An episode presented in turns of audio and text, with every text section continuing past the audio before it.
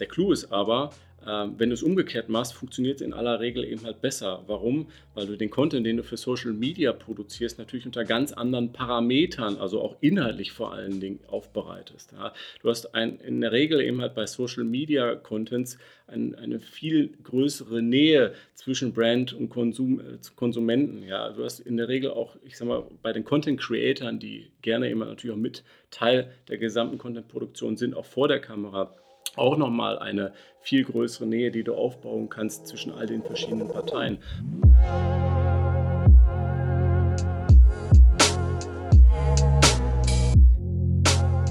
Herzlich willkommen zu einer neuen Folge des Filmnutz Podcast. Mein Name ist Justus und gemeinsam mit meinem Kollegen Felix nehme ich diesen Podcast auf.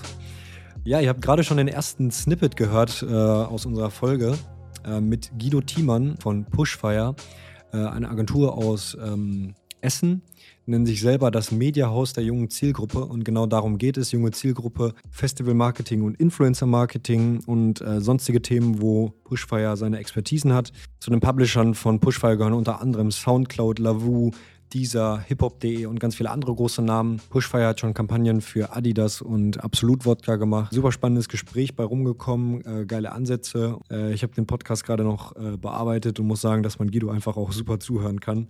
Deswegen würde ich sagen, äh, viel Spaß bei der Folge und bis gleich. Ajo, und bevor ich es vergesse, die Folge ist natürlich mal wieder gesponsert von unserem Technikpartner Shure für den ultimativ geilen Sound. Also wenn ihr Mikrofone braucht, ab zu Schuhe und ein äh, bisschen shoppen gehen.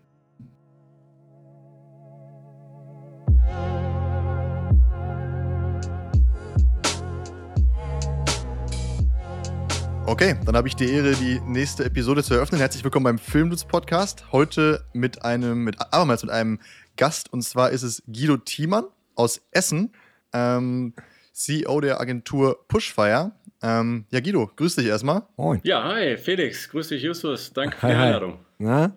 Schön, dass du da bist. Ähm, ja, Guido, wir, äh, wie gesagt, im, im, Intro stellen wir dich schon kurz vor, aber wir würden uns freuen, wenn du uns ganz kurz mal wirklich einen fünfminütigen Abriss geben könntest von deiner Geschichte, weil die ist ja ganz spannend.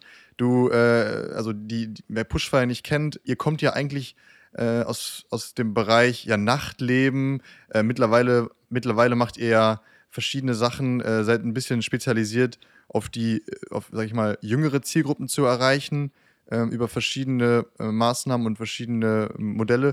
Ähm, aber erzähl doch mal kurz, woher du eigentlich kommst, sozusagen, aus welchem Bereich und wie du jetzt zu dem geworden bist, was du heute bist. Okay, alles klar. Nimmt die Zeit, Uhr läuft. Ähm, ja, im Prinzip, ich bin äh, tatsächlich auf dem Blatt Papier äh, studierter Krankenkassenfachwirt, also was mhm. völlig anderes gelernt, komme dort aus dem klassischen Marketing, habe nebenbei noch äh, ein paar Stationen gehabt im E-Sports und als Musiker und bin dann irgendwann über Umwege äh, bei Virtual als, als Betriebsleiter gelandet und äh, das war in der Zeit so um ja fast vor zehn Jahren, äh, um 2010, 2011 herum. Ähm, damals äh, war das eine der größten Webseiten in Deutschland, ähm, ja mit, mit über drei Millionen äh, direkt äh, oder beziehungsweise drei Millionen Nutzern monatlich ähm, die, ich sag mal, über das Nachtleben generiert wurden. Vielleicht kennt der eine oder andere das noch aus der Vergangenheit. Da gab es ähm, Fotografen an der Zahl über 500 Stück, die im Nachtleben unterwegs waren, äh, die die Crowd eingefangen haben, die Freunde und, und Gäste ähm, der jeweiligen Institutionen und Läden dann fotografiert haben. Und man bekam dann immer als, als Clou der Mechanik so, so eine Art kleinen Flyer, ähm, wo dann die URL drauf stand und wo man sehen konnte, okay, wo ist man am nächsten Tag sozusagen auf der äh, Homepage abgebildet, wo findet man sein Foto nachher.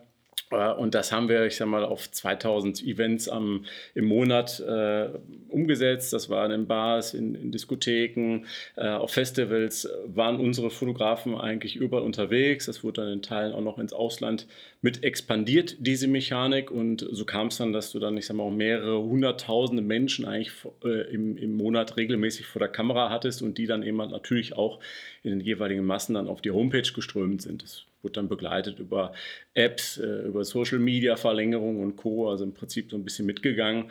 Und mhm. ich sag mal, so haben wir eigentlich begonnen. Das, die Plattform, da bin ich jetzt sozusagen mittendrin eingestiegen, aber die Plattform ist schon über 20 Jahre alt und äh, ja, hat so ein Stück weit auch in der Pioniersarbeit in Deutschland das, das Nachtleben mit digitalisiert. Und ja, äh, ja aus, de, aus der Betreibung heraus und von Virtual Nights war es dann im Prinzip auch mein, meine Aufgabe als, als Teil der Monetarisierungskette eben halt auch Advertiser, also werbetreibende Marken, mit auf die Homepage zu bringen in verschiedensten Formen und aus der Betreibung und aus den Beziehungen her zu den Brands, zu den Agenturen, mit denen wir zusammengearbeitet haben, hat sich dann immer herauskristallisiert, Mensch, hier ist auch noch ein größerer Bedarf an dem Thema junge Zielgruppe. Ähm, und an der Stelle haben wir dann das Thema so ein Stück weit ausgekoppelt und gesagt, okay, äh, wir wollen das jetzt nicht nur für Virtual Nights machen, sondern wir bieten unsere Services eben auch für viele andere Medien, die ähnlich strukturiert sind wie wir an Sprich, junge Zielgruppe war immer so ein Stück weit das Credo. Und äh, heute ist es so, dass wir da immer über eine Vielzahl von, von Media-Plattformen und Media-Channels sprechen, also weit raus aus dem Kosmos der klassischen Webseite. Also wir sprechen über Influencer, Festivalvermarktung, Contentproduktion. Letztendlich äh, ist die Klaviatur da sehr, sehr breit, aber jetzt gucke ich auf die Uhr, ich will die fünf Minuten da nicht sprengen. Deswegen äh, vielleicht so mal als groben Umriss für euch. Okay. Ja, der Virtual Nights, also ich kenne es auf jeden Fall noch. Ich habe sogar früher selber mal als äh, ja, so Disco-Fotograf gearbeitet, als ich 18 war. Da, ich, da wurden meine Fotos teilweise auch bei Virtual Nights ähm, veröffentlicht. Deswegen ist mir das auf jeden Fall ein Begriff. Und ich weiß ganz genau, äh, immer sonntags morgens, wenn man irgendwie äh, noch so leicht angeschossen im Bett lag, hat man erstmal geguckt, scheiße, wurde ich vielleicht fotografiert oder gibt es vielleicht auch coole Fotos und so. Also äh, das ist auf jeden Fall, ähm, ja, ist glaube ich auf jeden Fall den Leuten so in meinem, unserem Alter äh, ein Begriff. Ja, und ich habe eben gerade nochmal geguckt auf eurer Website. Ist ja schon, also seid ihr eigentlich schon dem, dem Themengebiet treu geblieben. Also es ist immer noch äh, Nachtleben, äh, junge Zielgruppe, junge Leute erreichen und äh, ja, sehr viel äh, Nightlife dabei, äh, auch Musik und Co. Ähm, genau, und vielleicht erzähl noch mal ganz kurz, was jetzt zu Pushfire gehört. Das ist ja äh, die Agentur. Ähm, genau. Und was da noch alles zugehört. Das ist ja nicht nur Pushfire, sondern gehört auch noch ein bisschen mehr dazu. sag doch mal was dazu. Ja, genau. Also vielleicht von der Company-Struktur. Äh, Pushfire ist eine hundertprozentige Tochter von der Brandfit. Das ist sozusagen unsere Mutteragentur, äh, die damals auch vor 20 Jahren mit Virtual Nights gegründet hat. Äh, da gibt es eine Beteiligung von Holzbrink Ventures, ähm, die mhm. jetzt aber auch schon Ewigkeiten in der Vergangenheit zurückliegt. Ich glaube schon auch fast 15 Jahre. Und äh, ja, wir sind im Prinzip komplett eigenständig ähm, und auch ein eigenes äh, Businessmodell, losgelöst von der Brandfit, die jetzt nochmal etwas anders sich fokussiert auf den Bereich Verkaufsförderung, Abverkaufsthematiken und Co., die sich ähnlich wie bei Pushfire auch eigentlich aus der Betreibung äh, des Portals ergeben haben, weil wir in der, im Ursprung gesagt haben, Mensch, hier das, das Thema Nachtleben, äh, der Touchpoint, der Zugang, äh, die Kenntnisse, die wir um diesen Bereich hatten, mit all den Vernetzungen, die du schon genannt hast, Justus, ne, da geht es in Richtung Musik, in Künstlerthemen, äh, zielgruppenspezifische Themen, die waren immer auch für viele Brands interessant und so hat man eben halt als Brandfit dann gesagt, okay, darauf baut man dann entsprechend auf und äh, verlagert dann eben halt auch sozusagen das, das Businessmodell nicht nur hin zum Publishing, sondern eben halt auch zum Thema Verkaufsförderung. Das war eingangs eben halt sehr häufig der Bereich oder der Touchpoint des Nightlifes der uns natürlich so ein Stück weit irgendwie auch in der DNA lag. Aber hinten raus ist es dann eben halt auch formiert, immer zu einem deutlich breiteren Konstrukt, dass man da eben halt auch über völlig andere Brands dann spricht, die gar nichts mit dem Nightlife zu tun haben und auch den Touchpoint Nightlife so ein Stück weit separiert. Das heißt, wir haben da eigentlich zwei Businessbereiche in der Mutter Einmal die Verkaufsförderung, dann den Bereich Publishing. Da gab es noch verschiedene Verticals, die wir auch produziert haben. Zum Beispiel Mädelsmomente ist da zu nennen. Ist, äh, auch eine der reichweitenstärksten Social Media Fanpages auf den üblichen äh, Social Media Channels für die junge weibliche Zielgruppe haben wir dann einen eigenen E-Commerce-Shop, den wir gelauncht haben. Also sind da sehr umtriebig in den verschiedenen Bereichen und äh, Pushfire ist sozusagen dann ein Stück weiter als hundertprozentige Tochter losgelöst von dem Businessmodell und da separieren wir im Prinzip so in, in, drei große oder grobe Bausteine in einem jeden Media-Mix für junge Zielgruppen. Das eine ist äh, ja digital in verschiedensten Formen. Das können, können sein Ads, das können sein Contents. Ähm, dann gibt es den zweiten Bereich äh, Influencer-Marketing wo wir da immer auch Content-Produktion, äh, entsprechend auch natürlich Influencer-Handling, Selektion und äh, Umsetzung der Kampagnen differenzieren. Und den dritten Bereich im äh, Festival-Marketing, wo wir Außenwerbung und Brand-Activation immer auch nochmal kombinieren auf einem sehr uniken Touchpoint für junge Zielgruppen. Mhm.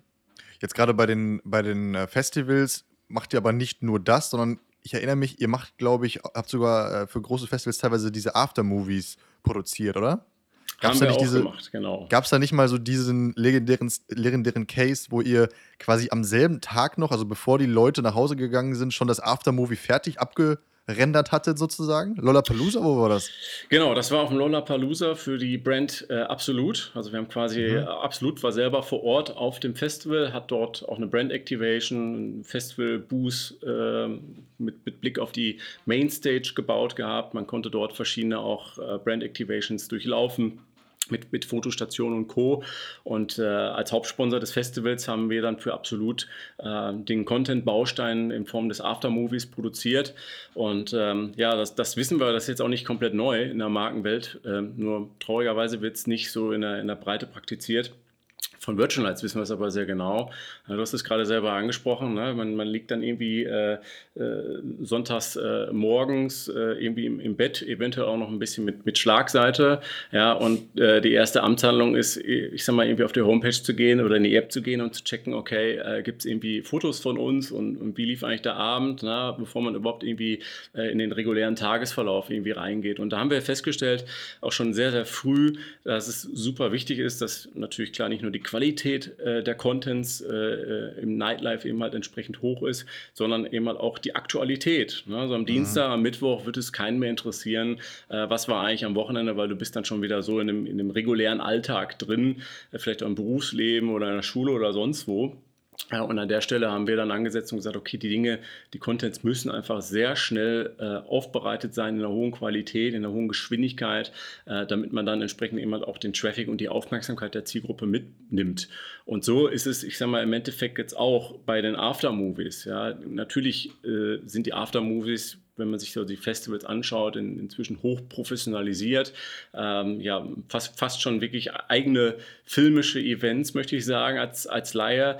Aber auch da finde ich es immer sehr schade, wenn dann so ein Aftermovie erst mehrere Monate nach einem Festival erscheint. Und im Endeffekt ist da eigentlich die Mechanik ja nicht anders. Man ist total euphorisiert von einem Festival, das ähm, schließt die Pforten um, weiß ich nicht, 23, 24 Uhr.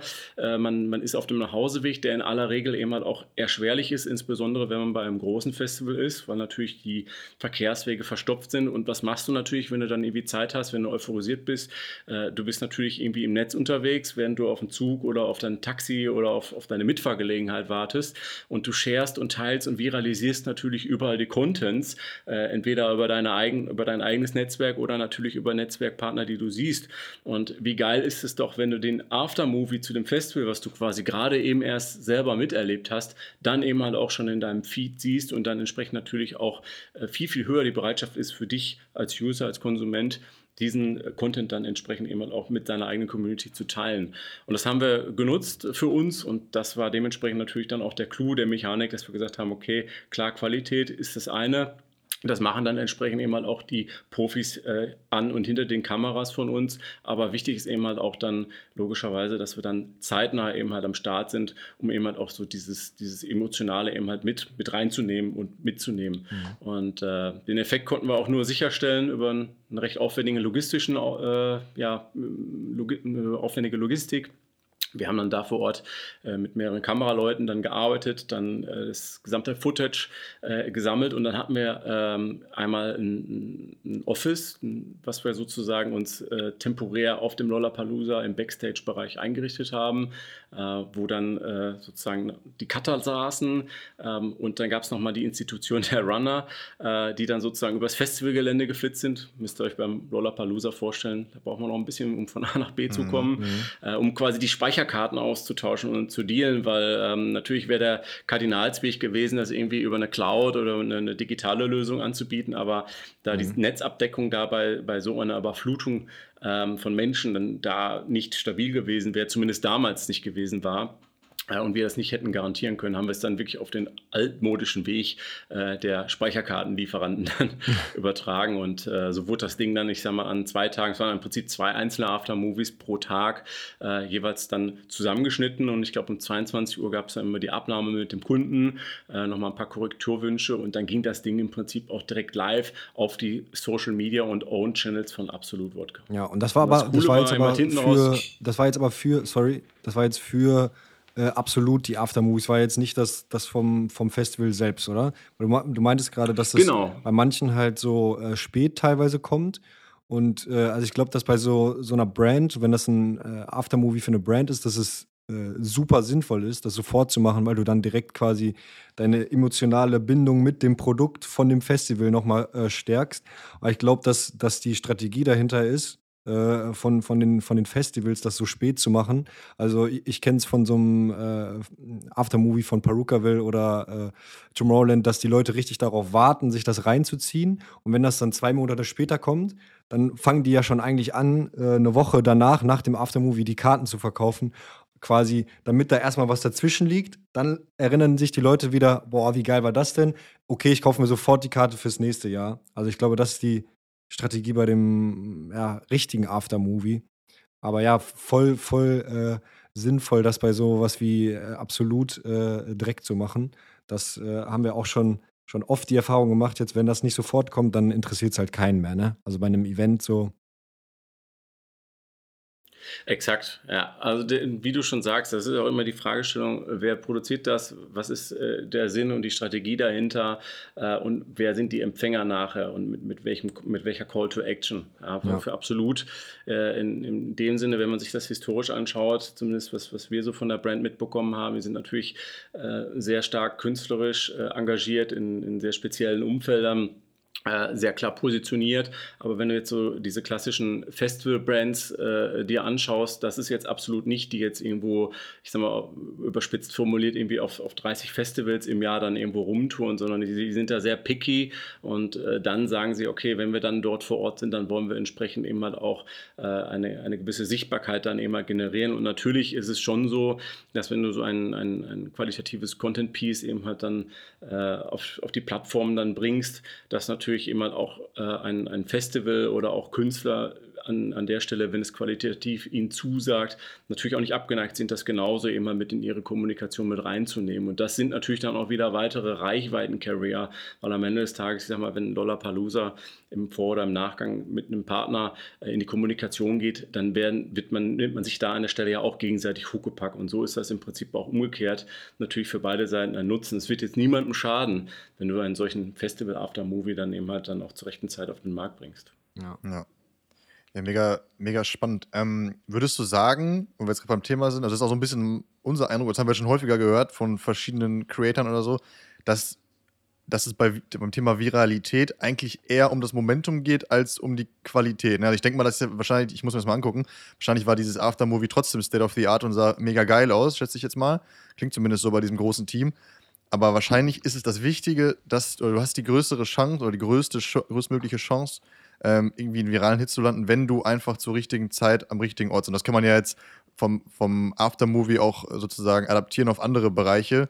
Keine Ahnung, teilweise sind ja virale Videos einfach inhaltlich nicht krass, aber vielleicht sind das gerade die, die die Leute gerade sehen wollen, weil es, ich weiß nicht, irgendein politisches Ereignis oder irgendein anderes Ereignis ähm, irgendwie gerade abdeckt. So. Würdest du da zustimmen? Ähm, ja, ja, in Teilen. Ähm, ich, ich, glaube, was ich sag mal so, dass das Thema Content Creator angeht oder vielleicht auch Advertising-Videos, ne? Ähm, wenn du jetzt, ich sag mal, irgendwie der Vergleich hinkt ein bisschen, weil, weil die Brand jetzt, ich sag mal, viel mehr auf Out of Home setzt, als jetzt zum Beispiel auf virale Videos. Aber wenn du eine Brand bist wie Sixt, ja, äh, die sind natürlich, ich sag mal, auch im Social Media und Co. immer äh, sehr sozusagen auf, auf den aktuellen Geschehnissen aus äh, und nutzen das für ihre eigene Markenkommunikation im eigenen Look and Feel, äh, immer auch gerne mit dem Augenzwinkern, ja. Ähm, das sind natürlich Mechaniken, die mehr Reichweite, insbesondere organische Reichweite, dann natürlich dazu beitragen, in Zeiten, wo du, ich sag mal, wenn du jetzt selber Millionen von Fanpage Likes hast, dann aber trotzdem wahrscheinlich nur einen Bruchteil, wenn überhaupt einen zweiprozentigen äh, Prozentsatz organisch erreichst, ohne Paid Media. Und insofern ist es natürlich schon immer gut, wenn du per se immer erstmal diese, diese Hürde hast und diese Hürde nimmst, dass du sagst, okay, du hast einen organisch starken, reichweitenstarken Post und dann brauche ich entsprechend vielleicht etwas weniger Media, Paid Media als sonst. Es ist aber auch immer so ein bisschen ein Stück weit zu differenzieren. Ja? Ähm, theoretisch könnte man ja sagen, okay, man produziert all diese Dinge eben halt auch genauso für andere Channels ist dann aber immer noch ein großer Unterschied, ähm, für welchen Channel das Ganze dann eben halt passiert. Mein, mein Lieblingsbeispiel ist immer äh, die, die klassische Markenkommunikation. Ähm, wo du dann, ich sag mal, diesen typischen TV-Spot eben halt hast, ja, wo die gesamte Kreation, der gesamte Wertschöpfungsprozess, die gesamte Idee auf diesen TV-Spot basiert und dann überträgst du ihn dann entsprechend auf die sozialen Medien äh, und, und dann passt du es entsprechend dann den Formaten auf den jeweiligen Plattformen an äh, und stellst fest, okay, nicht immer, aber in vielen Fällen funktioniert es nicht. Ja? Äh, und dann kommt der erhobene Zeigefinger und viele Menschen sagen dir, okay, äh, ist ja auch klar, äh, der Content wurde ja irgendwie für TV produziert. Der Clou ist aber, wenn du es umgekehrt machst, funktioniert es in aller Regel eben halt besser. Warum? Weil du den Content, den du für Social Media produzierst, natürlich unter ganz anderen Parametern, also auch inhaltlich vor allen Dingen aufbereitest.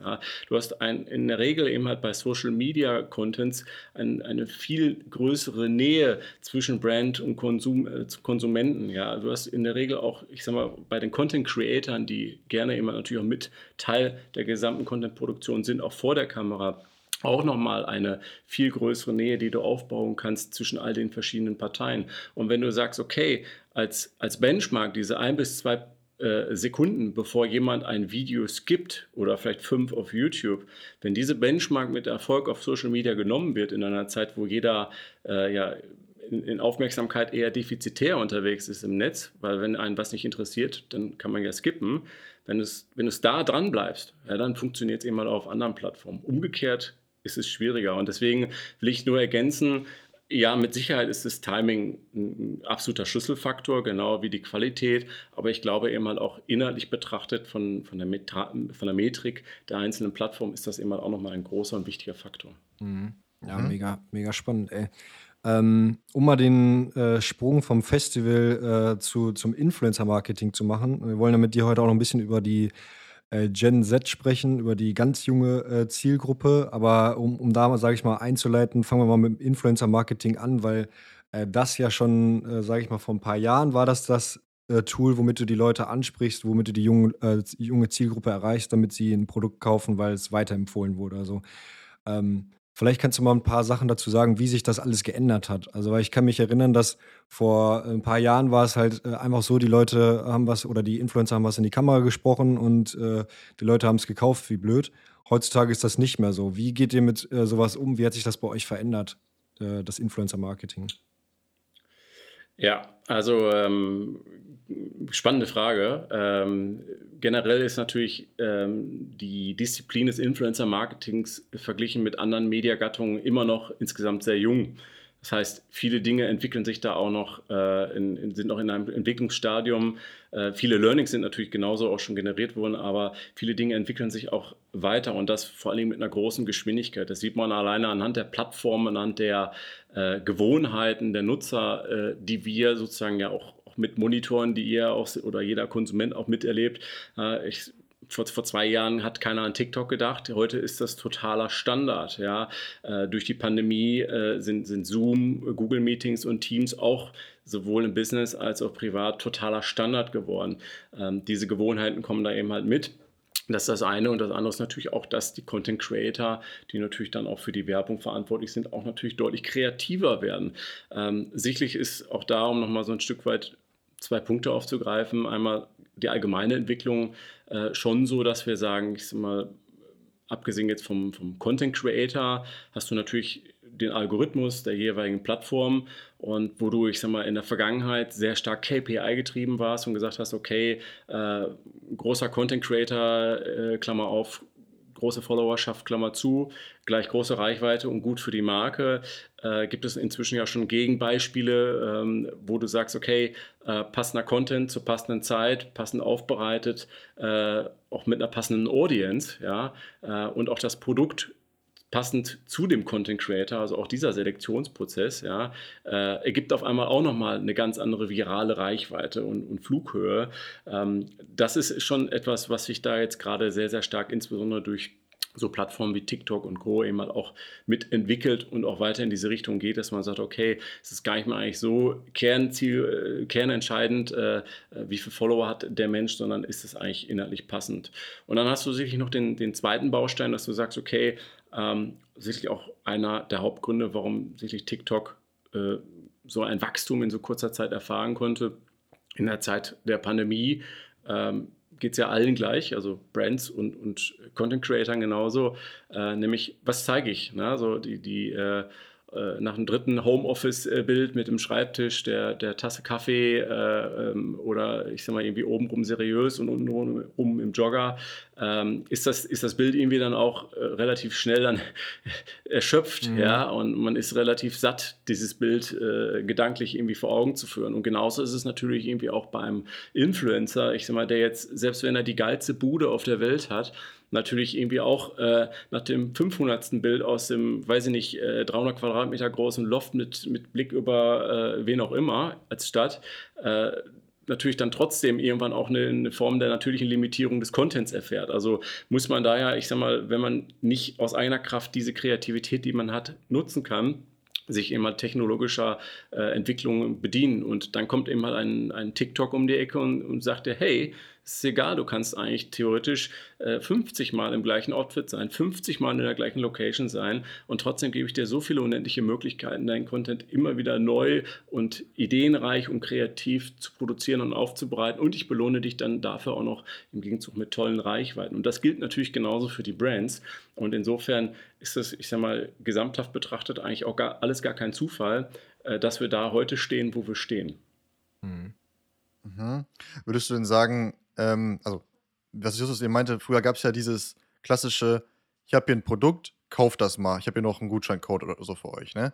Also dieses klassische, also ich sag mal, sehr, wo, die, wo, die, wo dieser Funnel eigentlich sehr kurz ist, sage ich mal. Funktioniert das noch? Oder sind wir jetzt nicht eher in einem Bereich, wo man über langfristigen Markenaufbau redet? Ich habe auch häufiger mal gehört von, oder häufiger mal schon irgendwo auf Insta oder so gehört, dass die Influencer auch gar keinen Bock mehr haben auf solche kurzen Zusammenarbeiten, sondern wenn überhaupt langfristige Partnerschaften eingehen wollen, wo sie immer wieder sozusagen Akzente setzen und nicht so dieses, ich mache jetzt einmal ein Foto. Absolut. Also äh, auch da äh, kann man sicherlich unterscheiden. Ne? Also ich meine, es gibt immer noch beides und bestimmt gibt es irgendwo auch eine Daseinsberechtigung für beides. Aber ähm, dieses klassische, okay, ich, ich halte jetzt mal irgendwie ein Produkt in die Kamera und äh, sage, warum ich das so toll finde, ähm, ist natürlich erstmal augenscheinlich die simplere Variante, ein Produkt in die Kommunikation mit einzubinden. Ähm, und auch da steht und fällt wieder die Kommunikation mit der Selektion des Influencers. Ja. Äh, heute ist es eigentlich eher üblich, dass du insbesondere für die Langfristigkeit, die du ansprichst, natürlich schon ein gewisses Storytelling äh, dir selektierst. Ich nehme ein Beispiel. Ja. Ähm, eine, eine Technikerkrankenkasse ja, ist jetzt erstmal augenscheinlich irgendwie für, für, ein, für einen Bereich wie Influencer-Marketing ziemlich schwierig zu handeln, weil du hast jetzt kein klassisches Produkt als Dienstleister, was du in die Kamera halten lassen kannst. Äh, du hast zudem auch noch ein Thema, was in der Vergangenheit in der jungen Zielgruppe erstmal per se nicht wahrscheinlich als, als Prio 1 Thema irgendwo im, im, im, Mindset ist. Und wenn du dann, ich sag mal, dir einen, einen LeFloid irgendwo nimmst, äh, der sagt, okay, ich hatte hier äh, bestimmte Vorfälle. Ich wollte eigentlich Profiskater werden, habe mich dann verletzt, ja.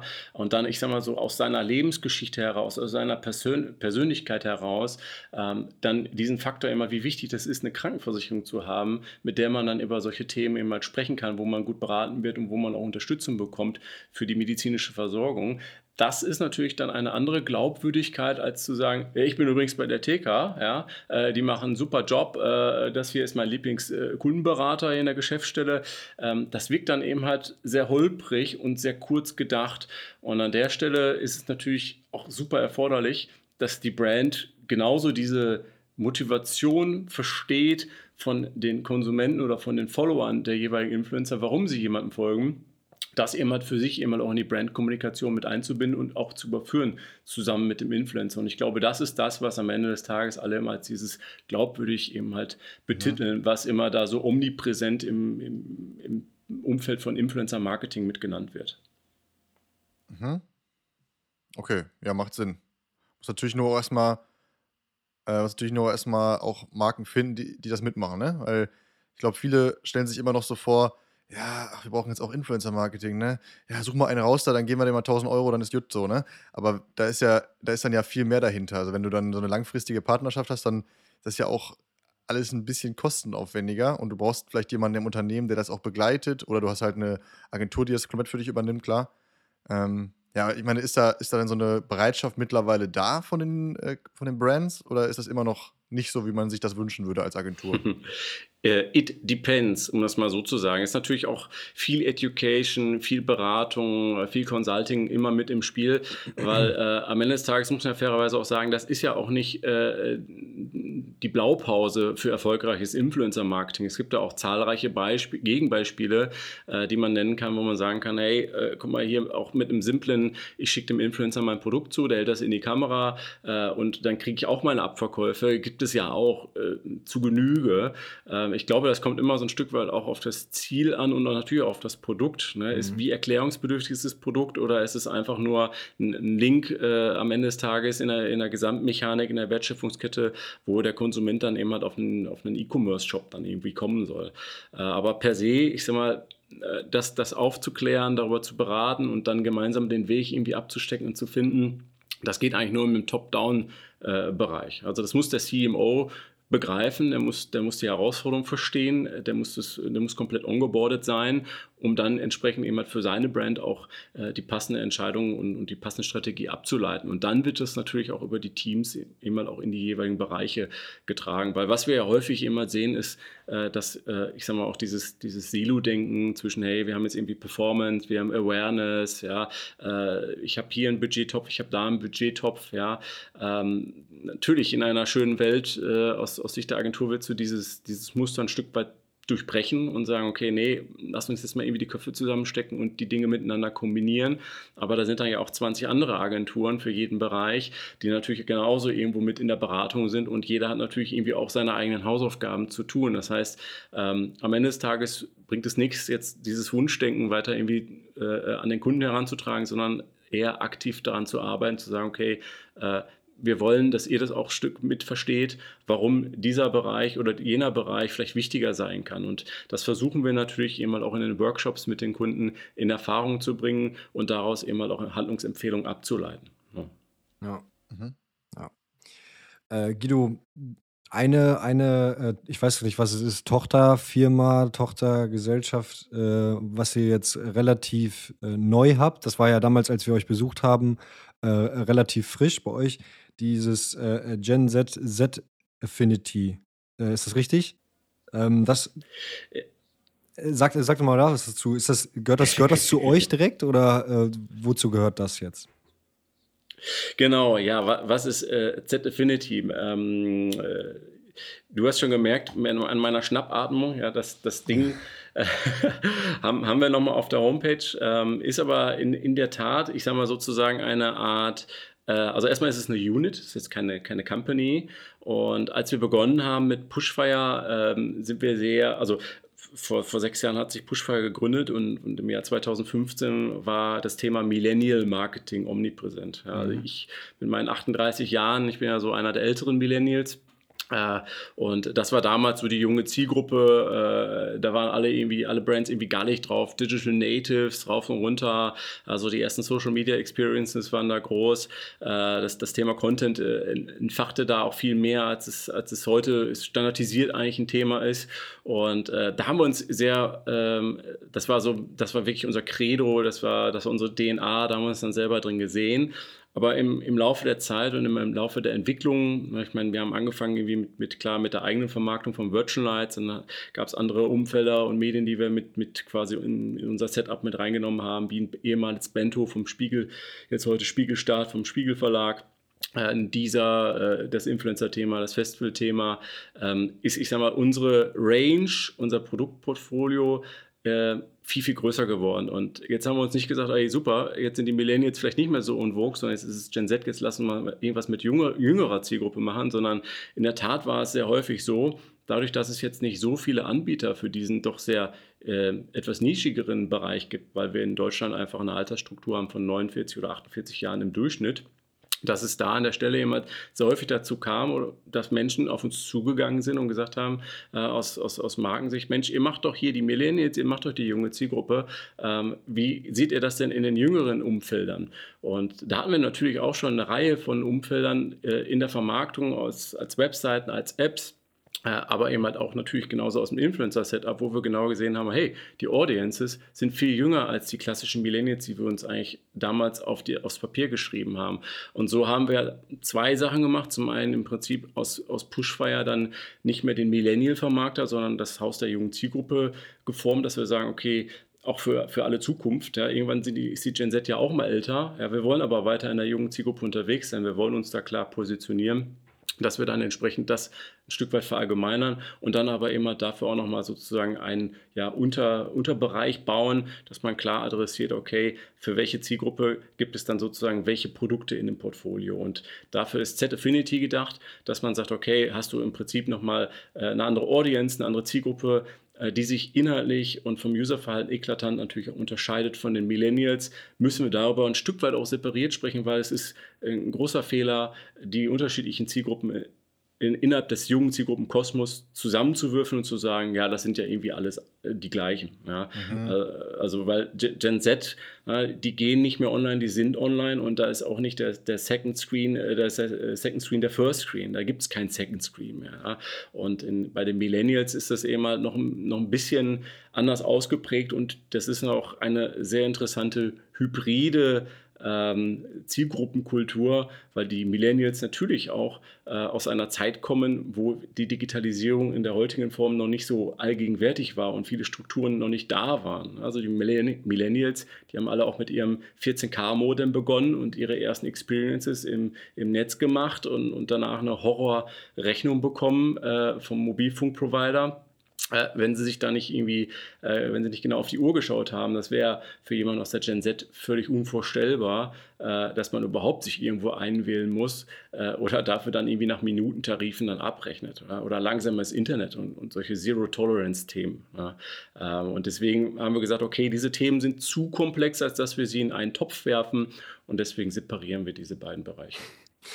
Ja, Guido, jetzt hast du alle meine Fragen schon vorweggenommen, hast schon alle, alle beantwortet eigentlich, die ich dir noch stellen wollte.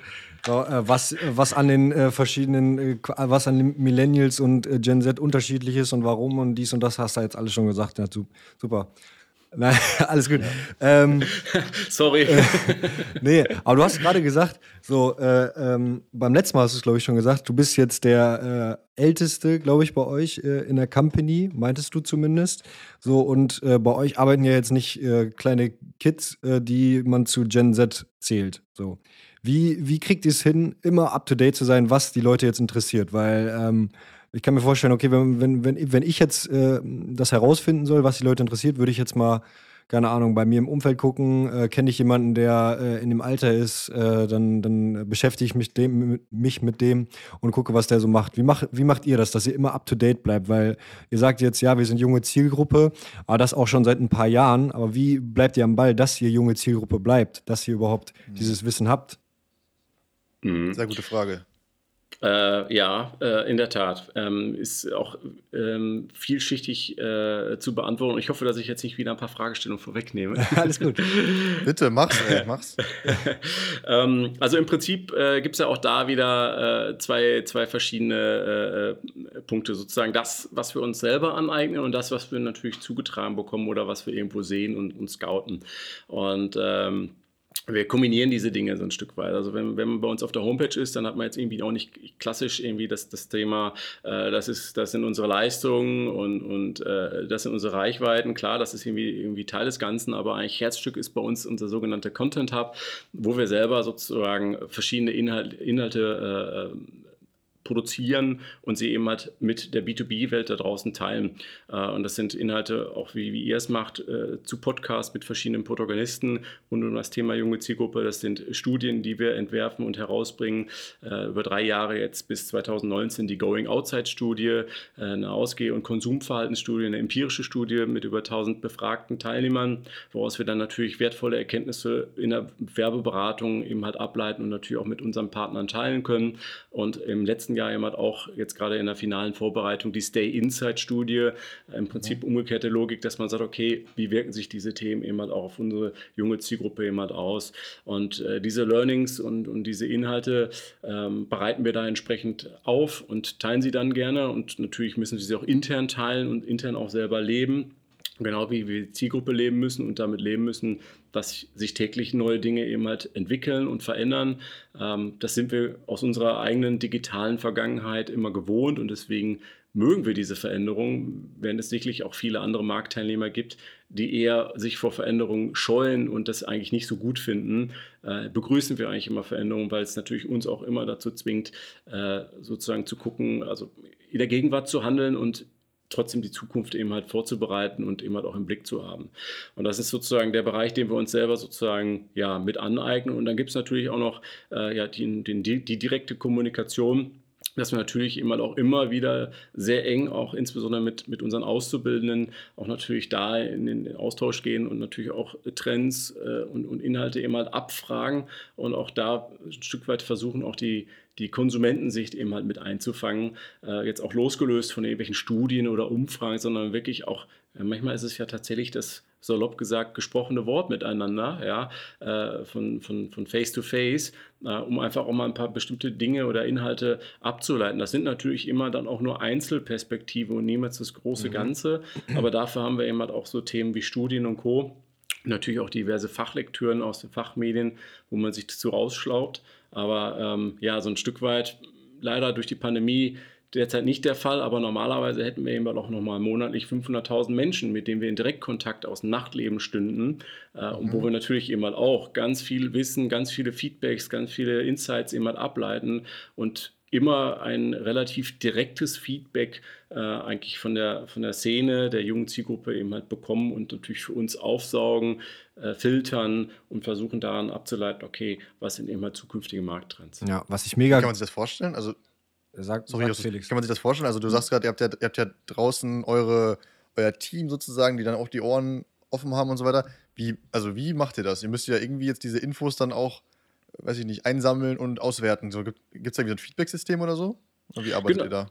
Ja, im Prinzip sind die Dinge komplett digital. Ne? Wir haben äh, dadurch, dass wir äh, über den Flyer, das ist ein, ein, Kommunikationstool von, von Virtual Nights, darüber können wir natürlich schon mal alle 500.000 Menschen, die wir normalerweise vor der Kamera hätten, adressieren und zum Beispiel zu einer Aufrufmechanik für eine Umfrage, die man vielleicht soft incentiviert mit, mit Festival-Tickets oder dergleichen, äh, kann man das natürlich wunderbar äh, schon mal anstoßen. Dann hast du natürlich selber auch die gleichen Kommunikationstools wie jede andere werbetreibende Marke auch. Das heißt, auch wir arbeiten mit Influencern, auch wir arbeiten selber mit Content Creators, mit Streamern, ja, äh, mit, mit Webseiten, bauen Advertorials, bauen Contents auf den jeweiligen verschiedenen Plattformen, um natürlich immer auch da die Zielgruppe zu triggern und natürlich auch zu, einem, zu, einem, äh, zu einer Teilnahme an, an einer Festivalumfrage oder an einer Konsumentenumfrage eben halt äh, mit voranzubringen. Ne? Social Media Ads und Co., Google Ads, all diese Themen, die die anderen schalten, können wir natürlich genauso als Company schalten. Das klingt manchmal ein bisschen, bisschen bekloppt, aber der Schuster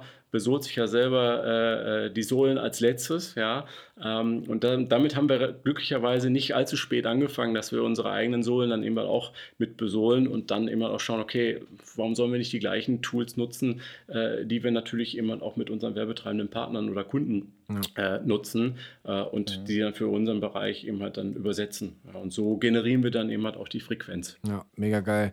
Was ich richtig geil finde, äh, eben auf eurer Website habe ich es hab noch gesehen, diese, dieses Interview mit, den, äh, mit der Gen Z quasi, wo dann äh, die Kids quasi befragt werden zu den, zu den einfachsten Fragen. Aber ich kann mir mega vorstellen, dass, äh, dass, dass Kunden auf euch zukommen und sagen, ähm, so ja, wir wollen die junge Zielgruppe ansprechen, ja, mach mal das, das ist unsere Idee.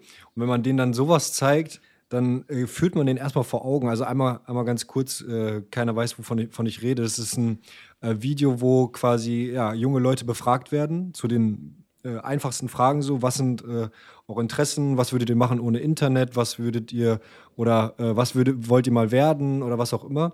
Und dann antworten die halt so ganz normal, ähm, ja, total authentisch. Wenn man den Kunden das zeigt, dann dann fühlt man immer vor Augen, worüber sich die äh, junge Zielgruppe wirklich Gedanken macht. Das fand ich äh, mega spannenden Ansatz, äh, das so aufzuziehen. Ja, das ist, äh, ist uns sehr wichtig. Das ist natürlich immer auch nur ein, eine ja, sehr singuläre, eingefangene ähm, äh, Sequenz von, von jungen Menschen, äh, wo wahrscheinlich, ich sag mal, wenn du das jetzt hundertmal machst, natürlich in der, in der Breite schon ein, ein, ein anderes Bild nochmal oder ein genaueres Bild sich herauskristallisiert. Aber es ist super wichtig, einfach zu verstehen, dass ein heute 16-Jähriger anders tickt als ein damals 16-Jähriger. Also um das mal zu vergleichen, ich nehme mich mal selber, als ich mit 16 äh, in, in der Weltgeschichte unterwegs war, da hatte ich sicherlich ganz andere Gedanken als zum Beispiel das Thema Nachhaltigkeit. Ja? Äh, und jetzt kann man sich natürlich schon fragen, okay, woher kommt denn das überhaupt? Ja? Warum ist das so? Und natürlich, klar, äh, die Erderwärmung, äh, die ist so oder so passiert aufgrund der Art und Weise, wie unsere Wirtschaft strukturiert ist. Aber warum ist dieser Gedanke oder warum entstehen solche Gedanken vor allen Dingen, solche Bewegungen, die ja global stattfinden, aus der jungen Zielgruppe? Weil diese 16, heute 16-Jährigen in der Lage sind, als einzelne Person Millionen von Menschen zu erreichen, ohne großen Produktionsaufwand, ohne professionelles Know-how. Im Prinzip können sie es komplett selber sich aneignen und erlernen.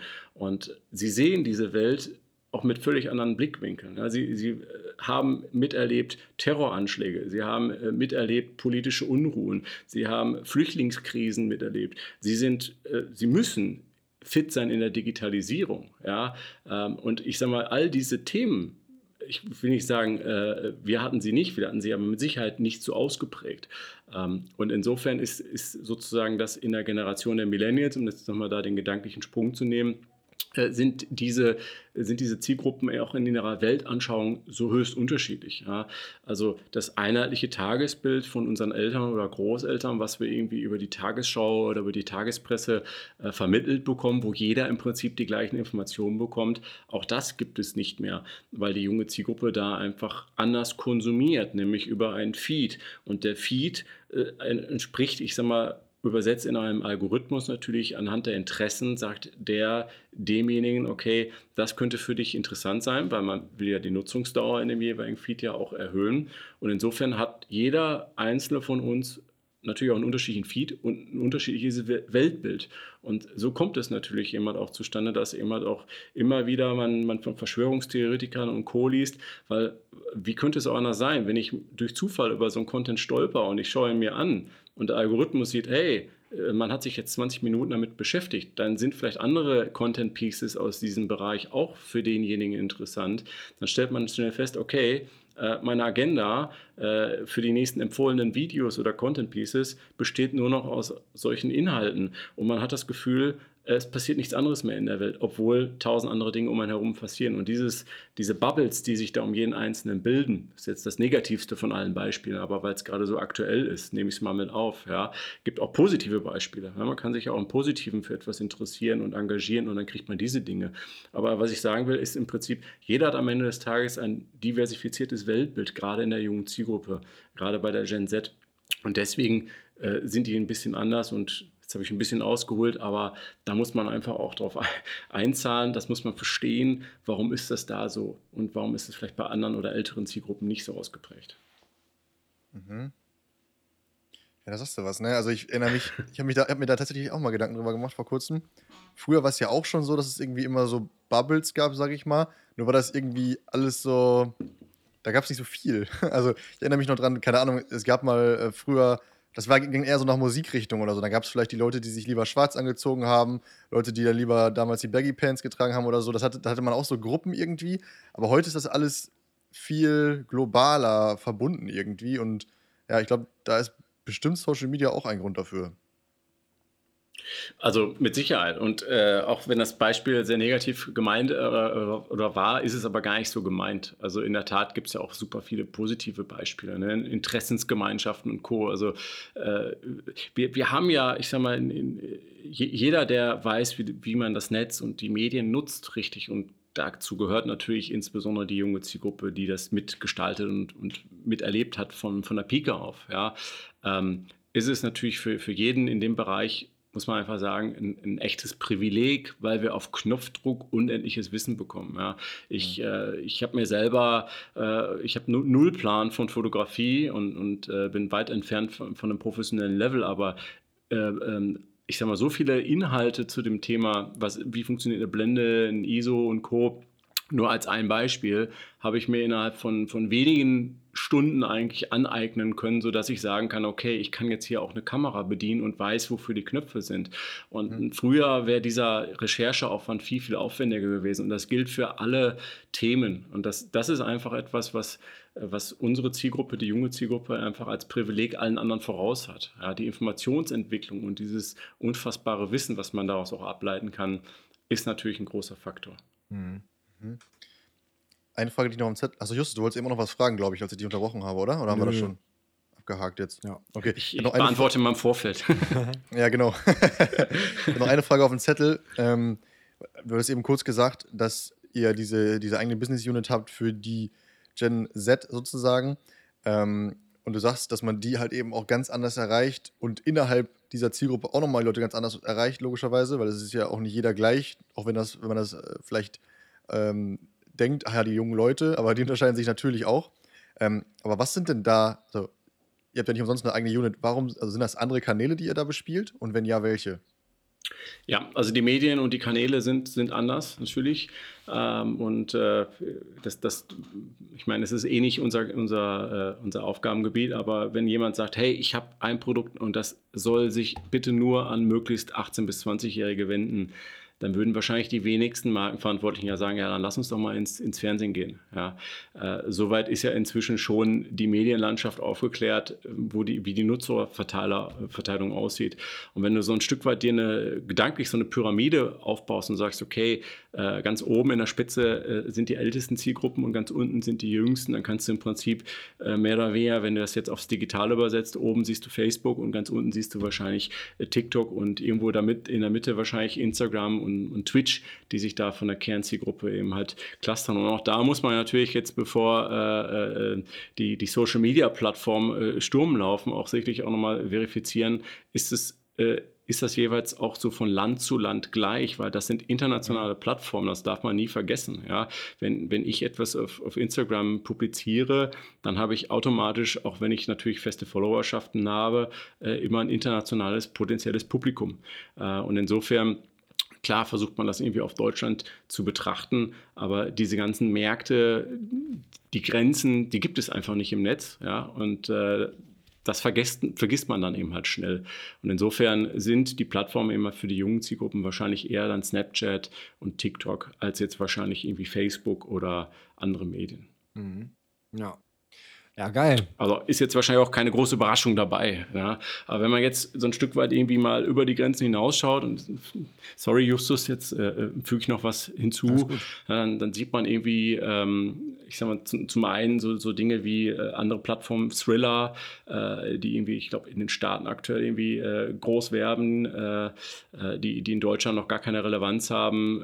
dann hast du irgendwo in, in Fernost dem, im, im E-Commerce-Bereich das, das Thema Live-Shopping ja, auf, auf, Social Media, ja, äh, wo jetzt schon auch Trendthemen äh, für E-Commercer in, in Europa immer natürlich von abgeleitet werden für die nächsten drei bis fünf Jahre.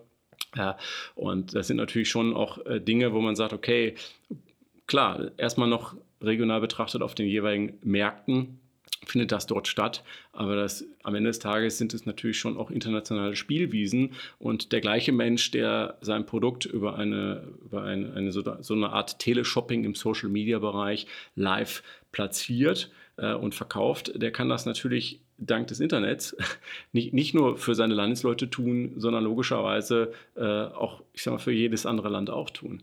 Äh, heutzutage ist da die Herausforderung und die Challenge nicht mehr so groß. Ja, Absolut. Ey, mega, mega spannend, äh, äh, das mal ja, von, von dir zu hören. Ey, Guido, ich würde sagen, äh, Felix, hast du noch eine Frage? Ich glaube, ähm, nee. also ich habe alle meine Fragen. Ich bin auch gerade schon äh, so drauf und dran. Hä?